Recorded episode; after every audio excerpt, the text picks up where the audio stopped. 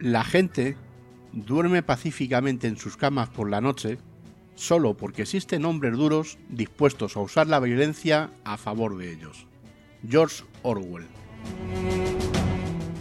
Bienvenidos y bienvenidas a la decimoséptima entrega de Rumbo a la Historia.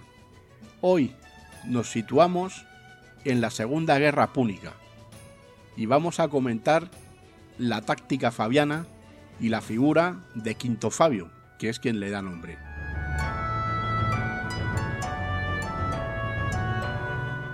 Península Itálica, 217 a.C.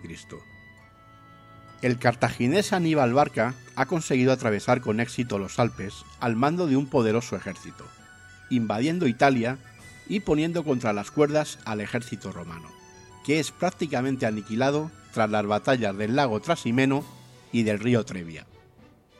Se trata de la Segunda Guerra Púnica, del 218 al 202 a.C.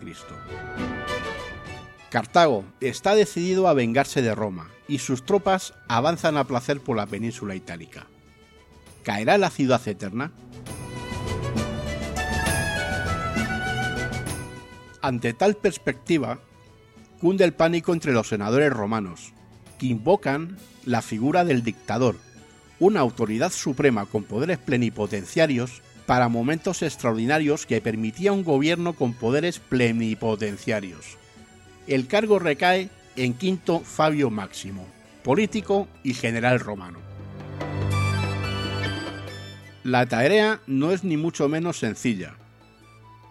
Aunque Quinto Fabio consiguió reunir un nuevo ejército forzando al máximo las posibilidades de reclutamiento, no podía perder de vista dos cuestiones fundamentales.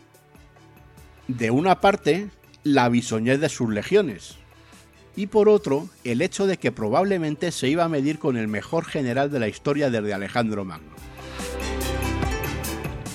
Habida cuenta de estas dos cuestiones y de los desastrosos antecedentes militares, ni mucho menos era cuestión de buscar el enfrentamiento directo con el poderoso ejército cartaginés. Entonces, ¿cómo se propuso Quinto Fabio deshacerse de la amenaza de Aníbal? El dictador realizó una inteligente evaluación de la situación estratégica, sopesando adecuadamente las fortalezas y las debilidades de cada uno de los oponentes. Por su propia parte, los romanos no contaban apenas con más ventajas que la de jugar en casa y un profundo conocimiento del terreno. Pero, ¿y qué pasaba del lado del invasor cartaginés? Bien, conviene recordar, llegados a este punto, que la sorpresiva invasión de Aníbal a través del paso de los Alpes no fue un capricho, sino una ingeniosa y atrevida maniobra surgida de una imperiosa necesidad. Cartago había perdido el dominio del Mediterráneo frente a Roma como consecuencia de los acuerdos alcanzados tras la Primera Guerra Púnica. Por tanto, a efectos prácticos, el poderoso ejército cartaginés se encontraba totalmente aislado en Italia, sin posibilidad de apoyo logístico exterior. Además, Cartago no contaba con un ejército propio, siendo en gran parte la tropa mercenaria, siempre ansiosa de campañas rápidas con botín y generosamente recompensadas. Por otra parte, probablemente estas tropas tampoco disponían de material ni formación en tácticas de asedio. Ahora bien, inicialmente estos no se mostraron como problemas serios, pues la brillante campaña inicial de Aníbal hizo que muchos pueblos itálicos tomasen partido por los cartagineses voluntariamente, reduciendo de esta manera el enfrentamiento y asegurando el suministro adecuado de tropas de refresco. Sin embargo, estos graves problemas y sus consecuencias en el medio y largo plazo no pasaron desapercibidos para Fabio, quien optó por rehuir el combate directo, persiguiendo a los cartagineses y replegándose a terreno montañoso para anular la caballería e infantería enemiga, hostigando cuando era posible a las tropas rezagadas y buscando el enfrentamiento directo solo en condiciones claramente ventajosas. También se exhortó a la población para que se trasladase a posiciones fortificadas o fácilmente defendibles, dándose instrucciones en este sentido para que esta población se llevase todo lo que pudiese consigo, destruyendo todo lo que fuese susceptible de ser abandonado, pero de valor o utilidad para las tropas invasoras. Esta estrategia, unida a una inteligente distribución de las tropas disponibles, llevó al ejército romano a sitiar a los cartagineses en el verano del 217 a.C. en la zona del monte Calícula sin víveres ni suministros.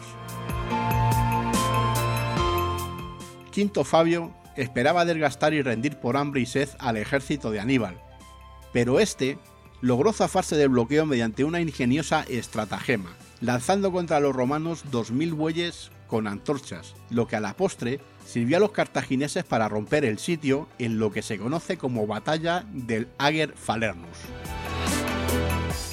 Tras este episodio, las tropas cartaginesas se lanzaron a una campaña más agresiva si cabe, en la que imperaba el saqueo y la destrucción, a lo que Fabio replicó con una intensa política de tierra quemada para intentar de una vez por todas romper el suministro cartaginés y expulsarle de la península itálica.